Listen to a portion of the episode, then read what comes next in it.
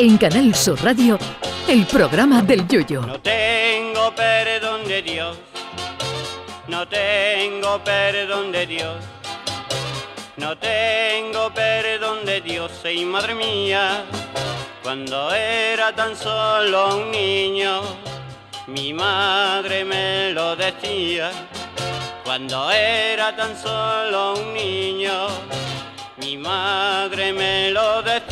Hoy se celebra uno de esos días internacionales ante los que un servidor no tiene más remedio que ponerse de pie y aplaudir. Pues sí, porque hoy se celebra el Día Mundial de la Tortilla de Patatas, que es una de las cosas que hay que agradecerle a don Cristóbal Colón, porque sin las papas, sin las papas del Nuevo Mundo todavía estaríamos comiendo las tortillas como las que te ponen en el hospital cuando estás ingresado. Hay quien afirma que la tortilla de patatas se inventó en 1604 gracias a un cocinero belga. Otras afirmaciones dicen que se creó en España, concretamente en Extremadura por un invento del marqués de Robledo. Pero lo cierto es que en las crónicas de Indias de 1519 ya se hacía referencia a la tortilla de huevo que elaboraban los aztecas. Y habiendo descubierto la tortilla y teniendo alrededor papas, me extraña mucho que los aztecas no hicieran tortilla de papa. Si no se lo creen, prueben a buscar en Google calendario azteca y les aparecerá en las imágenes un calendario redondo de piedra que tiene toda la pinta de una tortilla de papa acabadita de hacer. La tortilla de papa es como el gazpacho, que parece una cosa muy simple, pero no hay dos iguales en el mundo. Las hay con las patatas cortadas muy pequeñitas y las hay con las papas que parecen los bloques del campo del sur de Cádiz.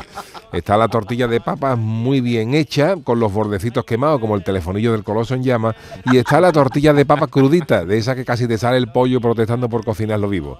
Hay quien prefiere la tortilla de papa finita y hay quien prefiere esas tortillas de papa que en la rueda del Aston Martin de Fernando Alonso y que una de sus cuñas, cuando ya se pone sequerona, puede servir para calzar puertas de catedrales medievales. A mí particularmente me gusta un punto medio, porque una tortilla poco hecha parece que te estás comiendo un batido de huevo y si te la comes de las que están secas corres el peligro de engolliparte si tú no tienes bebida a mano. Tú le das una tortilla de esa sequerona a Plácido Domingo antes de una función de ópera y no canta ni un bingo. Luego está el eterno debate de la tortilla con cebolla o sin cebolla. Aquí también me decanto por un término medio. Me gusta por igual la tortilla con cebolla que la que la lleva.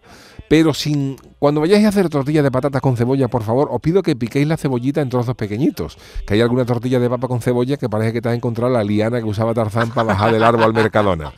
La tortilla de papa es un invento tan extraordinario que tú le echas cualquier cosa y está buena. Jamón york, jamón serrano, atún, guisante, chorizo, morcilla, pimiento, un trozo de neumático Michelin o un llavero de naranjito. Muy malamente se tiene que dar la cosa para que tú le eches alguna tortilla de patata y aquello no cuaje bien. Es por ello que tenemos el deber de defender a ultranza uno de nuestros productos más españoles ante las auténticas mamarrachadas que hacen algunos guiris intentando realizar una tortilla de papas en condiciones. Yo he visto supuestas tortillas de patata perpetradas por algunos guiris que parece como si se hubieran dejado caer 6 o 7 huevos con cáscara dentro de un hormigón ¿eh? y al final le hubieran añadido las papas cortadas al desprecio. Hombre, por favor. Y luego se enfadan las criaturas porque aquí no sabemos servir el té. Meterse en manteca, Ay, mi velero, velero mío. Canal Sur Radio. Llévame contigo a la orilla del río. El programa del yoyo.